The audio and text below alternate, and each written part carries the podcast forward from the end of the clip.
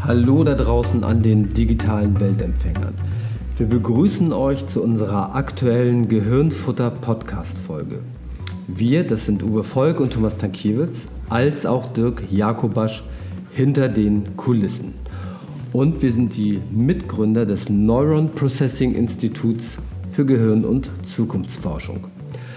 In unserer heutigen Folge werden wir uns dem kürzesten Weg von der Ideenentwicklung bis hin zu fertigen Dienstleistungen und Produkten zuwenden. Letztere können auch für das sogenannte Internet der Dinge, kurz IoT genannt, entwickelt werden. Und dieses dringt immer weiter in unseren Alltag vor und wird enorme Auswirkungen auf unser gegenwärtiges und zukünftiges Leben haben. Wenn man jetzt hinzunimmt, dass wir auch an der Schnittstelle dazustehen, unser Gehirn mit Computertechnologie und darüber auch mit dem Internet direkt zu verbinden, so zeigt sich die ganze Dimension des Themas auf. Von der Herausforderung der künstlichen Intelligenz, die ebenfalls noch auf uns zukommt, einmal jetzt ganz zu schweigen. Doch ähm, zuallererst wollen wir uns mit dem Internet der Dinge beschäftigen und haben uns hierzu einen sehr interessanten Interviewpartner eingeladen, und zwar Nils Löwe von der Firma Lionizers. Hallo Nils, ähm, wir wollen natürlich erstmal wissen, wer du bist. Äh, erzähl uns doch kurz äh, etwas von dir und deinen Lionizers. Ja, also vielen Dank, dass ich äh, hier bei euch sein darf.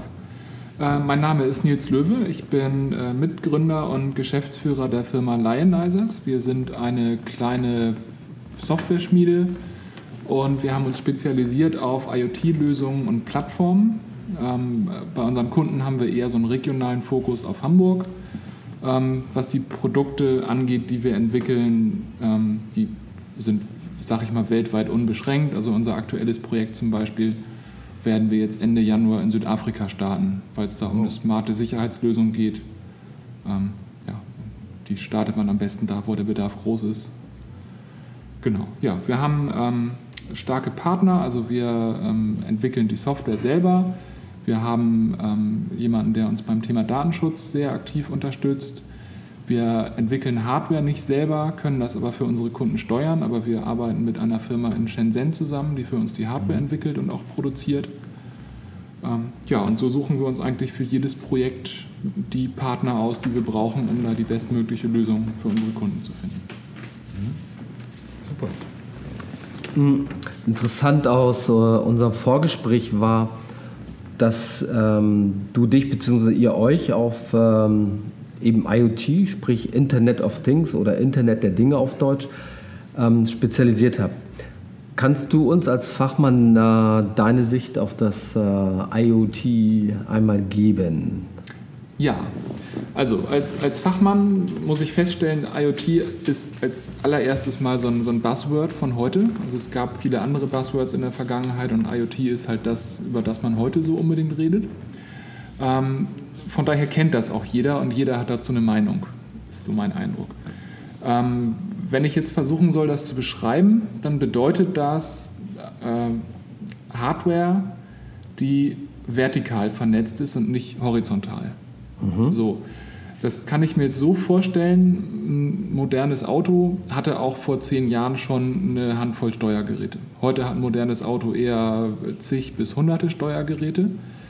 Trotzdem, und die Vernetzung ist an der Stelle nicht neu, ähm, ist das Auto an sich aber nicht weiter mit der Außenwelt äh, vernetzt gewesen, mhm. bis heute.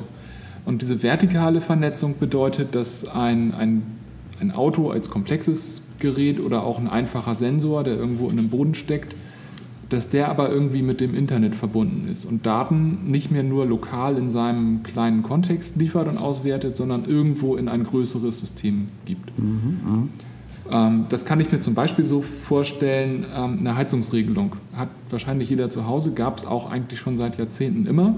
So ein, so ein Sensor, so ein, so ein, Wärmesensor ist jetzt keine Raketenwissenschaft. Mhm. Bisher ähm, war diese Regelung aber total lokal begrenzt auf mein, mein Haus, meine Wohnung, meinen Raum.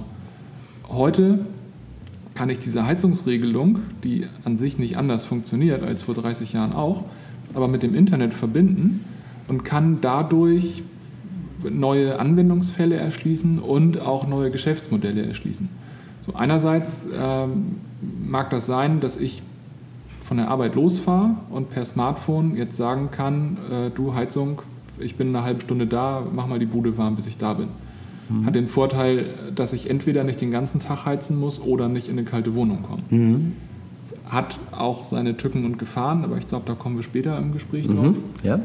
Ähm, ja, also prinzipiell kann man sagen, dass, dass Sensoren, die eigentlich schon immer da waren, Daten produzieren und in, in neue Umgebungen bringen, wo ich dann Big Data-Analysen machen kann, wo ich mit KI rangehen kann, woraus sich neue Geschäftsmodelle ergeben können.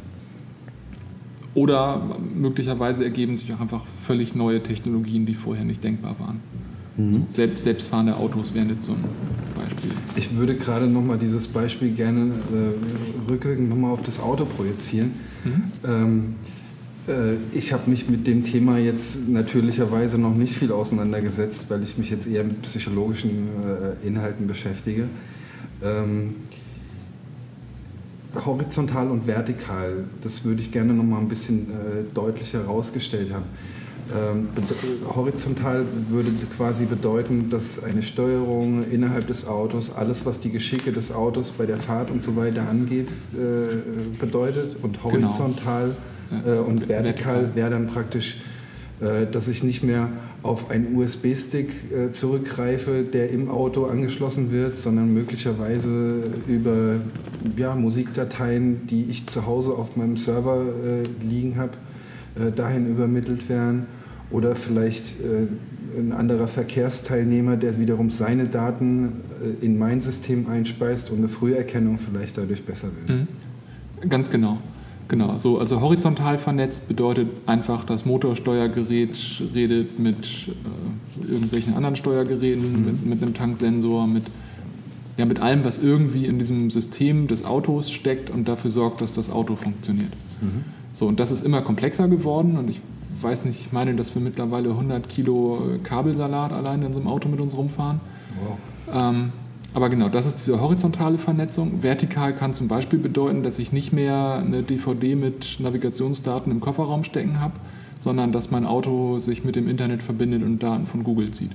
Mhm. So, was halt auch bedeutet, dass ich nicht mehr zum Vertragshändler fahre und einmal im Jahr viel Geld für eine neue DVD ausgebe, sondern halt immer tagesaktuelle Navigationsdaten habe, sprich auch Staumeldungen und bessere Routenführung, weil das Auto halt auch zurückmeldet, wo ich bin. Und, und dementsprechend Google als Beispiel, als Dienst auch feststellen kann, wo fahren Autos viel langsamer, als sie sonst tun würden. Sprich, ist da ein Unfall, ist da Stau, solche, solche mhm. Dinge. Mhm. Ähm, das sind für mich jetzt erstmal subjektiv betrachtet äh, sehr viele positive Dinge, die uns da erwarten. Ähm, was sind deiner Meinung nach äh, die größten Herausforderungen, die mit dem Internet der Dinge generell einhergehen? Ich denke, da kann man genau zwei nennen und danach kommen bestimmt noch viele andere, aber die sind nicht so groß, würde ich sagen. Das sind ähm, einmal Thema Datenschutz mhm. und das ist äh, Thema Sicherheit. Mhm.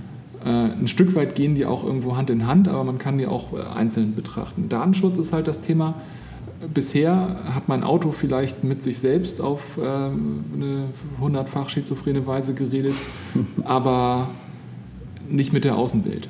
So, das heißt, ich konnte damit zwar fahren, wann ich will, wo ich will, wohin ich will, niemand wusste das. So, heute nutzt mein Auto irgendeinen Navigationsdienst zieht dazu Daten von irgendeinem Navigationsdienst, meldet vielleicht sogar diese, diese äh, Daten zurück. Das heißt, wenn dieser Dienst, den ich da nutze, bösartig oder fahrlässig im einfachen Fall äh, betrieben wird, mhm. dann kann da jemand Bewegungsprofile von mir aufstellen, einfach nur weil ich Auto fahre. So, und das sollte nicht sein. Und ja. ähm, es gibt da Möglichkeiten, aus technischer Sicht gegenzuarbeiten. Mhm. Ähm, und es gibt die eine Art von Konzernen, die das tut, und es gibt die andere Art von Konzernen, die es eher nicht so tut. Also ich würde sagen, obwohl ich eher Android- und Google-Nutzer bin, ist Apple da besser. Also Apple tut sich sehr damit hervor, dass die stark auf Datenschutzthematik achten und dass die da wirklich gute, gute Lösungen implementieren. Also zum Beispiel dieses Thema ähm, statistische Daten nutzen, um einen Dienst zu verbessern, ohne auf ein Individuum zurückschließen zu können. Dann nutzen sie dieses Thema, ähm, ich habe das Fachwort vergessen, aber das ist ein Konzept, das zum Beispiel aus der äh, Forschung über, über Geschlechtskrankheiten kommt. Mhm. Dass man, ähm, ihr kennt das wahrscheinlich aus statistischer Sicht, diese Methoden besser als ich, aber ähm, dass man halt dem, dem Befragten sagt, ähm, also man weiß bei, bei so heiklen Themen halt nicht, wie viele Leute kreuzen die, die, die wahre Antwort mhm, an, weil es ja klar. irgendwie ein, ein, unheimlich geheimliches, äh, geheim, persönliches Thema ist. So, und um diese Unsicherheit rauszukriegen, sagt man äh, dem, dem Befragten, du wirfst eine Münze und du selbst denkst dir aus vorher, wenn du ähm, Kopf wirfst, dann antwortest du mit der Wahrheit und wenn du die andere äh, Seite wirfst, dann kreuzt du nicht die Wahrheit an. Das bedeutet für mich auf der Auswerteseite aber, ich weiß ziemlich sicher, dass exakt 50 Prozent meiner Antworten falsch sind. So, das heißt, diese, diese Quote von Falschantworten, vorher wusste ich nicht, antworten alle richtig, die Hälfte, keiner. So, jetzt weiß ich, ich kann mich darauf verlassen, dass ziemlich genau 50 Prozent meiner Antworten falsch sind. Das heißt, den Offset kann ich rausrechnen und bekomme damit plausible Daten, ohne dass ich bei einem Individuum weiß, ob diese Antwort wahr ist oder nicht. Mhm. Das schützt mich als Individuum. Trotzdem kann ich aber meine Daten zu dieser Gemeinschaft beisteuern, um den Dienst besser zu machen. Mhm. So, also das ist zum Beispiel eine, eine Möglichkeit, wie man das machen kann, aber ich bin mir relativ sicher, dass die meisten Leute das nicht tun. Und also Thema Datenschutz ähm, ist, ist was, was mir persönlich sehr am Herzen liegt. Ich habe vor äh, mehreren Jahren dazu das, das Manifest für verantwortungsvolle Softwareentwicklung mit anderen zusammen ins Leben gerufen, um, um dieses Bewusstsein zu schärfen. Weil mhm. wir Softwareentwickler sind ja die, die es umsetzen oder anrichten. Und ähm, heute Digitalisierung ist überall, Technologie ist überall. Jeder von uns hat so viel Technologie an sich, wie man sich das eigentlich gar nicht vorstellen kann. Und es begleitet uns vom Aufwachen bis zum ins Bett gehen und die Leute, die Quantified Self betreiben, auch beim Schlafen noch. Ja. Ähm, also irgendwie werden da Daten erhoben auf, auf eine Weise, wie es ungeheuerlich ist. Ähm, wenn man jetzt anguckt, was für, eine, was, für eine, was für einen Impact haben wir, wir als die Softwareentwickler auf die, auf die Welt, mhm. dann ist das ungeheuer. Es gibt Softwareentwickler aber erst seit ein paar Jahrzehnten. Das heißt, das ist radikal gewachsen und so richtig, richtig Zeit, da ein Wertesystem zu entwickeln, hatten wir nicht. Wenn wir gucken, der hippokratische Eid ist zweieinhalbtausend Jahre mhm. alt. So, also die Ärzte haben ja auch viel Verantwortung und einen großen Einfluss auf die Welt. Die hatten aber auch zweieinhalbtausend Jahre Zeit, da reinzuwachsen, sag ich mhm, mal. Mhm. So, und das, das ist was, was mir persönlich sehr wichtig ist, ähm, dass sich da die Softwareentwickler da draußen irgendwo bewusst werden, was sie anrichten können, wenn sie nicht aufpassen. So, okay. und also das ist das, was, was an Datenschutz hängt. Also man kann da irgendwo sehr viel persönliches äh, Wissen preisgeben und ich glaube, den meisten Leuten ist es einfach nicht bewusst. Mhm. So, man nutzt das, weil es bequem ist, aber was ich damit über mich äh, preisgebe, weiß ich gar nicht. Das andere Thema ist Sicherheit. Ähm, da habe ich letztens mit jemandem vom TÜV geredet, der hat gesagt, dass das äh, auch für die ganz neu ist. Ähm, es gibt im Deutschen keine, keine gute Unterscheidung der Wörter. Es gibt zwei Arten von Sicherheit. Ähm, Im Englischen sind das äh, Safety und Security. Und Safety ist wirklich funktionale Sicherheit. Das heißt, ich, ich stelle sicher, dass das Auto im richtigen Moment bremst, wenn ich auf die Bremse drücke und ich stelle sicher, dass es einfach das tut, was es soll und nichts anderes. Mhm.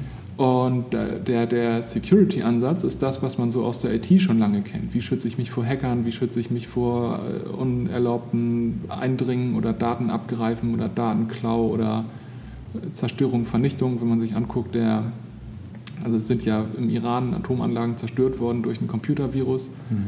Ähm, das ist heute möglich. Und das ist eine andere Gefahr, weil ähm, es gibt da, also gerade in Deutschland gibt es unglaublich viele extrem gute Ingenieure und die sind seit vielen Jahrzehnten sehr gut darin, funktional sichere Produkte zu entwickeln. Und es gibt auch sehr gute IT-Sicherheitsleute. Bisher hatten die aber keine Schnittstelle. Und wer heute IoT-Systeme oder Geräte entwickelt, muss sie einerseits natürlich funktional sicher machen, weil ich nicht will, dass die äh, dass meine Heizungssteuerung irgendwo dafür sorgt, dass das Haus kalt ist oder überhitzt oder abbrennt. Mhm. Ich muss aber auf einmal dafür sorgen, dass meine Heizungssteuerung äh, sicher vor Hackern ist. Ich will ja auch nicht, dass mein Nachbar, dem ich gerade mit meiner Musik auf die Nerven gegangen bin, mir die Heizung abdreht. Mhm. Und das sind so Angriffsszenarien, die sind auf einmal neu und die, die, damit müssen sich Leute befassen, die eigentlich mit dieser IT-Sicherheit bisher keine Berührung haben. Mhm. Und das ist, das ist die Gefahr. Also das ist, das ist gar nicht mal übermäßig kompliziert. Also natürlich gibt es da auch die komplizierten Ecken, aber eine, eine grundlegende Sicherheit herzustellen ist, gar, ist auch keine Raketenwissenschaft. Es muss mir nur bewusst sein, dass ich dafür verantwortlich bin, das zu tun. Mhm. Ja, okay. also ich würde sagen, das sind so die beiden Kernbereiche, an denen wir uns noch an denen wir noch viel Freude haben werden in der kommenden Zeit. Also um das vielleicht gerade nochmal zusammenzufassen und was mich natürlich auch äh, berührt, ja, ist, äh, dass du natürlich diesen äh, mentalen oder psychologischen Aspekt ansprichst, dass es einfach wichtig ist, in einer ent sich entwickelten IT-Kultur, darf ich das so nennen, mhm. ja, ähm, auch gleichzeitig eine, eine immer klarere äh, ja, Ausbildung von, von einer gesunden Wertestruktur, einem gesunden Miteinander äh, einfach dann zu schaffen. Äh, und auf der anderen Seite äh, den, den äh, Sicherheitsaspekt, den du angesprochen hast, äh, das ist für, für mich auch eine, eine sehr interessante Sache, weil ja, das wahrscheinlich auch ein Zukunftsmarkt sein wird. Ja. ja. Ähm, kurz nochmal nachgefragt zum, im, zu dem Punkt Datenschutz, ähm, weil da ja eben äh, eine Menge Daten auch anfallen, die auf einmal äh, auswertbar sind. Und, ähm, ist, ähm, und das vorhin auch noch einmal den Begriff KI auch genannt. Ähm, wie siehst du gerade vor dem vor den KI-Ansätzen, die heute vor der Tür stehen, da die, das Gefahrenpotenzial, wenn die KI Zugriff auf diese Daten bekommt? Also man, man muss einfach immer gucken, wo, wo sind äh, Rückschlüsse auf einzelne Individuen möglich und da muss man vorsichtig sein. Mhm. KI selber sehe ich als, als sehr segensreiche Entwicklung an. Also was sich da momentan technisch entwickelt, ist einfach großartig, weil wir die Rechenleistung auf einmal haben, also weil Rechenleistung nichts mehr kostet. Mhm. Ähm, man muss einfach sagen, es gibt bestimmte Arten von, von Aufgaben, für die sind Menschen nicht so gut geeignet. Wir, wir tun sie trotzdem, in Teilen, weil wir bisher keine Wahl hatten. Aber es gibt bestimmte diagnostische äh, Dinge, äh, zum Beispiel, wenn sich Hautärzte Leberflecken angucken. Mhm. Wie, wie, wie, viel, wie sicher kann ich mir denn sein, dass der Arzt, der sich meine Leberflecken alle drei Jahre mal anguckt, dass der ausgeschlafen ist, dass der aufmerksam ist, dass, also im unwahrscheinlichen Fall, dass da irgendwie irgendeine Hautkrebsgeschichte sichtbar früh mhm. erkennbar sein sollte, wie gut ist dieser eine Arzt? Mhm. So, muss ich mich darauf verlassen, dass das, äh, dass das schon irgendwie hinhaut? Mhm. mhm. Ähm, jetzt kann ich diese, diese unendlichen Datenmengen, also die ganzen Krankenhäuser speichern das ja, die machen ja, es gibt ja, also wahrscheinlich, wenn man sie zusammennimmt, Milliarden Fotos von Leberflecken, die schon klassifiziert sind welche sind einfach okay mhm. und bei welchen sollte mal jemand genauer hingucken. Mhm, mhm. Und da erwarte ich jetzt gar nicht, dass die KI kurzfristig so gut ist, äh, zu, sicher zu sagen, das ist, ein, das ist ein klarer Fall von Hautkrebs. Aber andersrum kann die KI, glaube ich, wenn man sie gut trainiert, so ein neuronales Netz, sehr spezialisiert mit einer gigantischen Datenmenge trainiert, mhm, mhm. ähm, dann kann diese KI so einen Arzt sehr gut unterstützen. Und dann, dann fotografiert der meine, meine Leberflecken und die KI sagt hier, die, die X-Flecken sind okay und bei dem einen sollte mal ein Arzt wirklich genau hingucken. Mhm, mh. So, und im Zweifel äh, kann ich das zu Hause mit dem Smartphone machen ja. und die KI sagt mir, alles im grünen Bereich oder mach mal einen Arzttermin. Also ich glaube, das wird, das wird die, die Ärzte entlasten, die einen Riesenanteil Routinearbeit abgeben können und sich auf die wirklich wichtige Arbeit konzentrieren können. Und das Ganze ist total unkritisch, solange die, die Software im Prinzip das Ganze auf einer anonymisierten Basis ja. ähm, macht. So. Wenn jetzt allerdings irgendwie diese Daten fahrlässig abgelegt werden und irgendjemand Drittes, der diese Daten nie bekommen sollte, über irgendwelche Sicherheitslücken an, an Gesundheitsdaten von mir kommt, dann ist das nicht witzig. Richtig. Und da würde ich aber sagen, das ist kein, keine Gefahr von IT, äh, von, von KI. Das mhm. ist eine Gefahr, die, die generell irgendwo mit, mit IT-Systemen dahergeht. Ja, okay. Okay. Ähm, gut, du noch eine Frage dazu? Sonst würde ich zumindest alles klar. Ähm, haben die etablierten Unternehmen in Deutschland das äh, Internet der Dinge deiner Einschätzung nach richtig verstanden? Ähm, ich sag mal Jein. Also es gibt, es gibt äh, Unternehmen hier in Deutschland, die, die haben das Thema gut verstanden. Ja. Und also ich, ich bin der Meinung, so wie es in den Medien dargestellt wird, dass wir da Entwicklungsland sind, äh, es ist nicht so schlimm. Ja.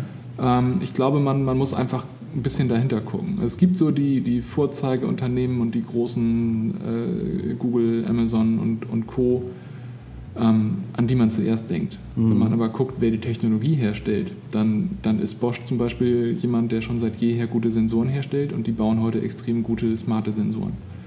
Und es gibt auch, Deutschland ist ja das, das Land des Mittelstands und wir haben ja tausende Weltmarktführer hier, die zwar sehr klein sind, aber die in ihrer Nische einfach keine große Konkurrenz haben. Ähm, und von denen haben viele auch den Sprung irgendwo ins Internet der Dinge geschafft. Wenn ich gucke, äh, Dräger macht, macht super Gasmesstechnik, Sensoren yeah. und gute Medizingeräte. Die sind da total am Zahn der Zeit. Ich weiß nicht, wie viel Konkurrenz die haben, die irgendwo anders herkommt. Okay. Und genauso ähm, gibt es so, so Konzerne wie SICK, die sind auch jetzt nicht groß verglichen mit Google, aber die haben super smarte Sensoren, die irgendwo ähm, Gasanalytik machen. Also ich glaube, wenn man, wenn man da hinguckt, dann gibt es hier bei uns viele Firmen, die da schon sehr gut sind. Mhm. Ähm, wenn man jetzt so an die Autoindustrie denkt, muss ich sagen, ich weiß es nicht. Also natürlich, auf den ersten Blick sind wir da irgendwo weit zurück hinter Tesla. Andererseits muss man bei Tesla auch sagen, die kommen mit der Produktion nicht so richtig hinterher. Also ich glaube, wenn, wenn da die die Grundlagenforschung einen Bereich erreicht hat, dass es in Masse produzierbar ist, ähm, dann wird das, glaube ich, für BMW, Audi, Daimler und, und Konsorten keine große Hürde sein, das Ganze irgendwo zu adaptieren. Mhm. Weil sie einfach diese Fertigungstechnik Genau, weil sie vor allen Dingen das, das Wissen haben, wie man, wie man eine große Varianten, Variantenvielfalt in Masse mhm. produziert. Das ist mhm. ja das, woran Tesla gerade scheitert. Ja, ja. Wobei der neue Roadster scharf aussieht, muss man dazu sagen. Ja, aber wenn du, wenn du heute einen bestellst, dann kriegst du ihn. Das ist wahr. Das ist ja das, das, das Ding. Ähm, ganz kurz nochmal zwischengefragt, smarte Sensoren, wie, äh, wie definierst du die? Oder wie sind die definiert? Also nach meinem Verständnis sind das Sensoren, die die Daten irgendwo nach, nach außen geben können, die halt nicht in ihrer kleinen regionalen äh, Heizung sitzen und nur an, das, an, den, an den Heizregler weitergeben, sondern irgendwo an ein darüberliegendes System. Mhm. Im, im, in letzter Konsequenz das Internet. Mhm. Also zum Beispiel jetzt an den Hersteller zum Zwecke der Qualitätssicherung als Beispiel. Zum Beispiel. Mhm. Oder, oder generell an eine Plattform, die da mit diesen Daten irgendwas Neuartiges anstellt. Mhm. Also was ich da großartig finde, ist dieses ganze Thema Landwirtschaft, also mhm. Internet der Dinge im, im Bereich Landwirtschaft. Dass es da Firmen gibt, die Sensoren herstellen, die sind so klein und so robust, die werden einfach äh, pro Quadratmeter einer im Erdreich versenkt.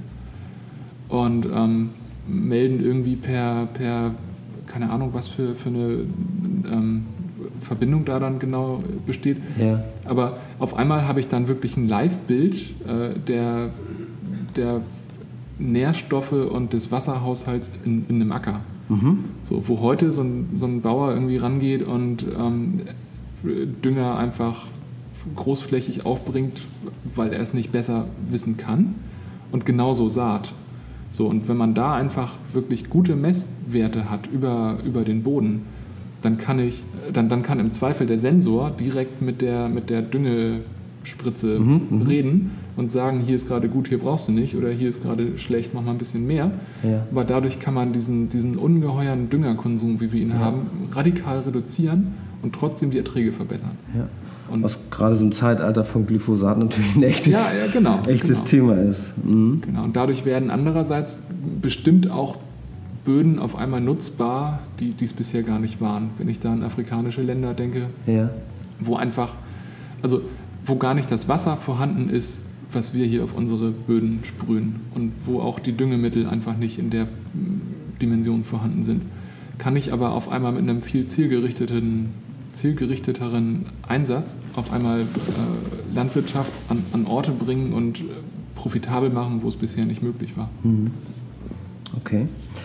Ähm, besteht in diesem Themenfeld ähm, also mehr Chance für kleine Unternehmen bzw. neue Startups?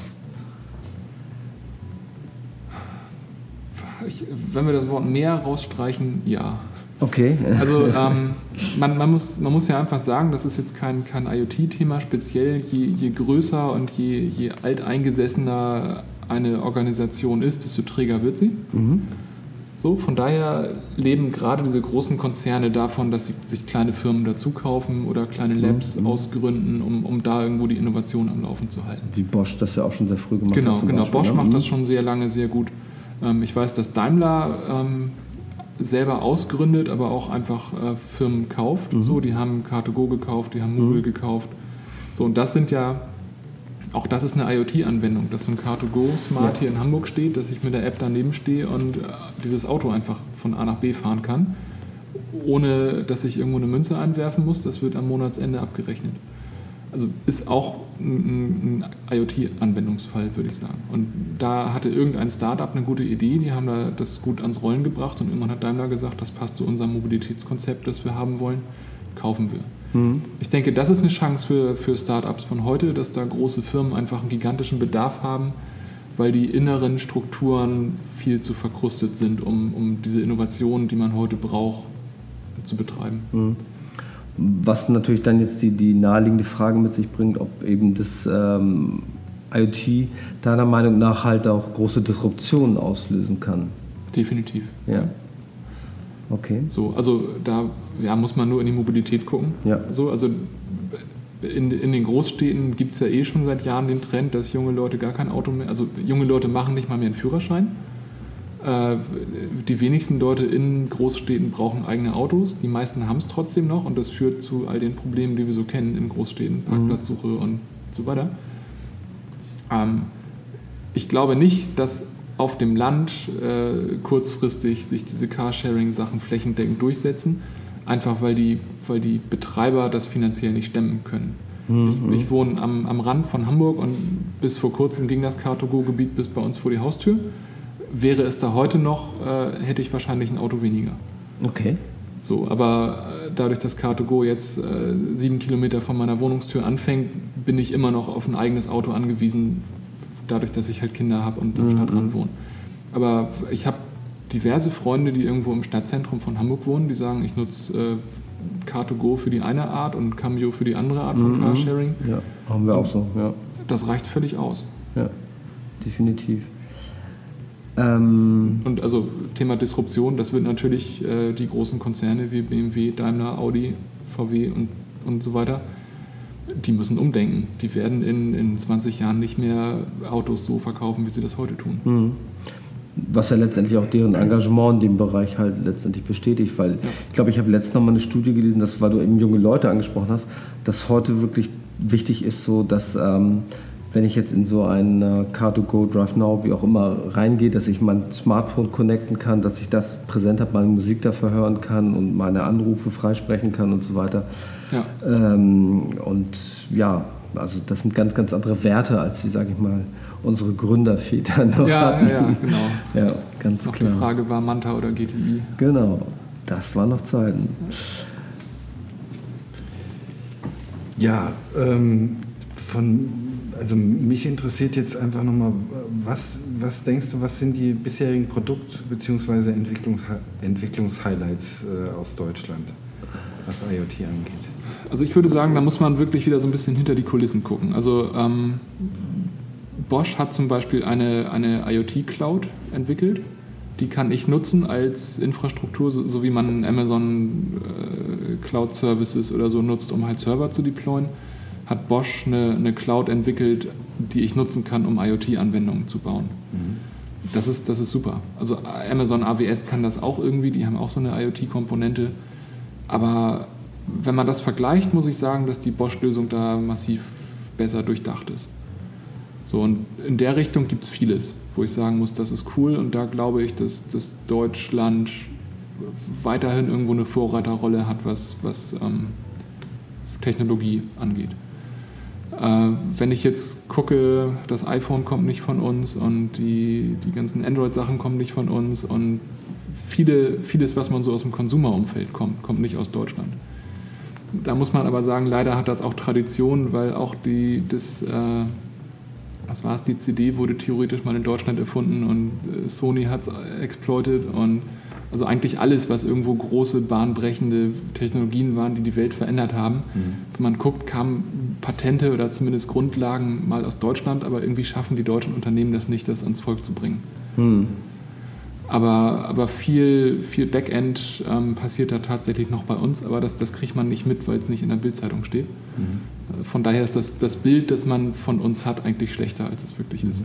Ein klassisches Beispiel an der Stelle ist auch noch der iPod, der auf dem MP3-Format äh, basiert, was ja letztlich am Fraunhofer-Institut äh, genau. entwickelt wurde auch. Ne? Genau, ich glaube, dass Apple mehr davon hatte als das Fraunhofer-Institut. Ich denke auch, ja. ich würde da gerade irgendwie das, das nochmal rausstellen wollen. Ich, was, was ich jetzt gerade irgendwie so für, für, mich neu erfahren habe, ja. Mhm. Ähm, diese Tradition äh, in großen Unternehmen, Entwicklungsabteilungen sagen, mit extremem Personalaufwand dahinter und ähm, ja, Menschen, die eher aus, der, aus dem fachlichen Bereich kommen, ähm, die habe ich eben gerade so ein bisschen abgelöst gesehen von möglicherweise äh, kleinen äh, Firmen, die sich halt in Nischen bewegen und äh, die dann sagen, äh, jetzt möglicherweise so wie wir äh, am Neuronprocessing-Institut, äh, dass, dass wir jetzt den Bereich der, der Ideenfindung oder, oder Konzeptentwicklung in dem Bereich unterstützen und so dann in Unternehmen reinkommen, aber dass es möglicherweise dann halt eben wieder andere aus, aus Produktbereichen gibt, die sich ähm, generell mit ja, der Herausbildung von, von Arten, sich kreativ mit Dingen zu beschäftigen, halt eben gibt und mhm. äh, die dann wiederum äh, ja, so eine Entwicklungsabteilung dann auch ablösen werden. Ist das der ja, richtige Gedankengang? Also in, in, Teilen würde ich sagen, ja. Ich glaube, man, man kann das jetzt aber nicht auf, auf IoT oder, oder IT äh, automatisch zurückführen. Ich glaube, mhm. wenn man sich anguckt, wie, wie große Konzerne heute aufgestellt sind, ähm, dann, dann ist das eine Art zusammenzuarbeiten und eine Art Organisationen zu strukturieren, wie es sie einfach vorher nie gab. Mhm. Also, dass man, dass man irgendwo in, in großen Teilen der Welt über 60 Jahre Frieden hatte und deswegen die Wirtschaft einfach vor sich hin wachsen konnte und Firmen wachsen, sich zusammenschließen und immer größer und immer komplexer werden ich, ich weiß nicht, ich glaube, das gab es vorher einfach nicht. Und auch, ähm, dass das Ganze über, über Raum, Raum und Zeit hinweg irgendwo wachsen kann, weil wir heute Skype und Google Drive äh, und Dropbox zur Verfügung haben. Mhm. Also se selbst wenn es diese, diese Dimension, ich weiß nicht, was die, die Rockefeller-Firmen in den 30ern vielleicht schon für eine Dimension hatten, vielleicht war das sogar vergleichbar. Die hatten aber immer noch das Problem, dass sie per äh, im besten Fall Telegraph kommunizieren mussten. So, also dass ich heute, ähm, ich hatte heute Mittag einen Call für unser aktuelles Projekt, wo wir die Zeitzone so gewählt haben, dass ich um 13 Uhr äh, bin, während unsere äh, Entwicklungspartner aus äh, Hongkong, da war es abends und die Designer aus New York, da war es morgens. Mhm. So, das ist, heute ist das möglich und in, in ein paar Jahren ist es für die meisten Leute normal und keiner stellt in Frage, dass das jemals so war. Aber ich glaube, das ist das Problem. Aber dadurch gibt es halt auch keine Erfahrung damit, wie man eine Organisation, die aus Zehntausenden Menschen auf Kontinente verteilt besteht, wie man die innovativ und agil hält. Mhm. Und ich glaube, deswegen ist das einfach, äh, ist das einfach der, der Weg, den, den solche Firmen heute gehen. Also entweder sie, sie verschlafen den Trend und zerbrechen, oder sie, sie gestehen sich halt ein, dass eine Firma wie Airbus mit europaweit verteilten Ingenieuren dass die darauf angewiesen sind, dass kleine, agile Teams, die sich neu gründen, die eine coole Idee haben, die irgendwo eine, eine Marktreife bewe ähm, beweisen, dass die halt frischen Wind in so eine Organisation reinbringen, die sie von, von sich heraus gar nicht schaffen könnte. Mhm. Ich glaube, das ist das, das Ding. Mhm. Okay. Aber um, ähm. die, die, die IT und die Digitalisierung, was wir so an Technologien haben, hilft natürlich dabei. Mhm ja, springen wir einfach da mal auf auch so eine eigentlich naheliegende Folgefrage. Ähm, du hast jetzt ein paar Sachen schon aufgezählt, die ähm, heute hilfreich sind, auch äh, um überhaupt solche Projekte zu stemmen, global.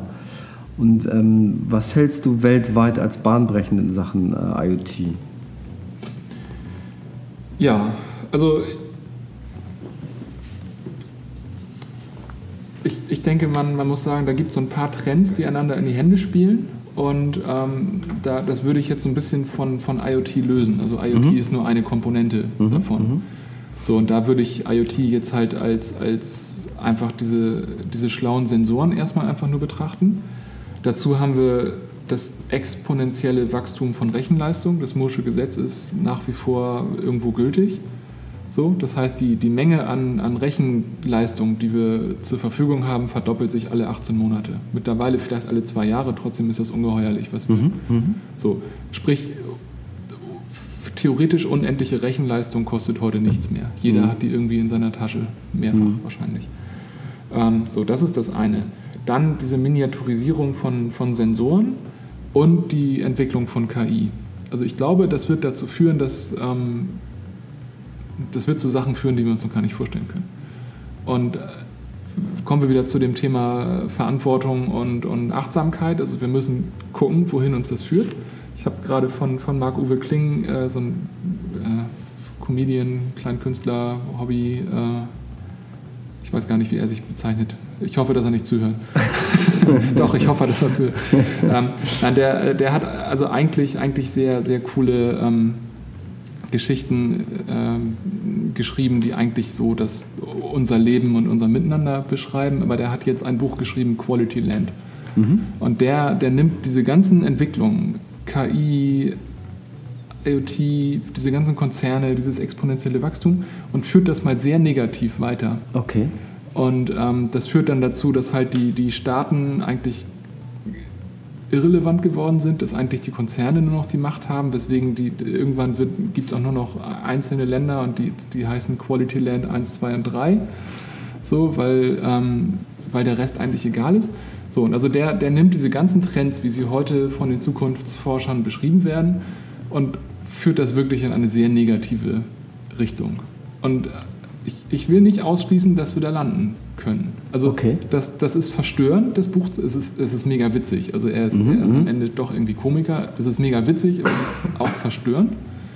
Und ich glaube, wenn wir nicht aufpassen, könnten wir in die Richtung gehen. Mhm. Aber das muss nicht so werden. Also ich, ich bin Optimist im Herzen und ich bin Softwareentwickler und ich will zumindest meinen Beitrag leisten, dass wir das Ganze in die richtige Richtung entwickeln. Mhm. Das kann viel Gutes für uns bringen. Wir können mit dieser ganzen Landwirtschaftsgeschichte äh, wir können dafür sorgen, dass wir dieses Hungerthema in den Griff kriegen.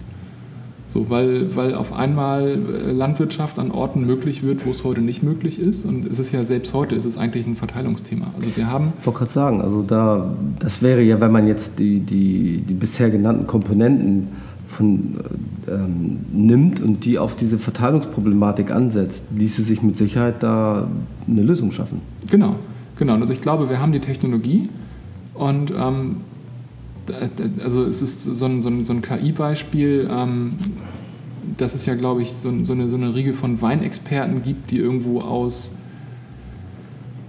die, die bilden sich ein, sie kosten irgendwelche Weinproben und sagen dann, wie teuer welcher Jahrgang mal in Zukunft wird. Und da gibt es mittlerweile äh, belegte Studien von Leuten, die sagen, ja, ich, ich pfeife auf irgendwelche selbsternannten Experten. Mhm. Ich nehme nehm mir die statistischen Wetterdaten von Jahrzehnten aus Regionen, wo Wein angebaut wird und ich gucke mir an, wie die Preise und die Qualitätsbewertungen im Folgejahr waren. Und dann muss ich mir ja nur angucken, wie das Wetter jetzt ist und weiß, wie der Wein sich entwickelt. Und das, das ist massiv, massiv akkurater als das, was irgendwelche Experten von sich ja. geben. Und jetzt wird äh, besserer Weinanbau nicht die Welthungerprobleme lösen, aber man kann diese Mechanismen, wie, wie kann ich statistische Wetterdaten benutzen, um, um also im, im einfachen Fall ja Ertragsausfälle mhm. vorherzusagen. Wie kann ich das nutzen? wenn, wenn ich jetzt schon weiß, dass in einem halben Jahr in einer bestimmten Ecke der Welt irgendwo Hungersnöte drohen, weil da das Wetter sich so entwickelt, dass da wahrscheinlich die Ernte ausfällt, mhm. dann habe ich ein halbes Jahr Zeit, das zu lösen. Mhm. Das war ja jetzt auch bei den, wenn ich mich recht entsinne, bei den letzten ja, Hungerskatastrophen, die wir jetzt aktuell haben dass dort eben im Vorfeld schon ganz klar gesagt wurde, das wird kommen und wenn ich mich recht entsinne, genau auch auf Basis eben der Auswertung von Wetterdaten, ne? ja. wenn ich mich recht entsinne. Ja. Genau. Genau, und also das müssen wir jetzt ja nur noch so nutzen, dass wir diese Probleme auch wirklich lösen. Mhm. Und wenn man dann noch diese Technologie, was ich eben alles schon erwähnt hatte, Sensoren und so weiter nutzt, um diesen unglaublichen Dünger- und Wasserkonsum irgendwo in den Griff zu kriegen, ähm, dann dann kann das dazu führen, dass wir dieses Thema endlich in den Griff kriegen. Hat dann ein paar Jahrtausende gedauert, aber wir haben heute zumindest die technischen Möglichkeiten, das zu lösen. Ob mhm. wir es tun, ist, liegt an uns. Naja, ich denke mal, wir versuchen alle unseren Beitrag zu genau. leisten. so, an dieser Stelle gehen wir raus aus diesem wirklich sehr, sehr spannenden Interview und werden dann in unserer nächsten Podcast-Folge Teil 2 des Interviews bringen, was dann auch der letzte Teil zu diesem Thema sein wird. Bis dahin bleibt neugierig und alles Gute.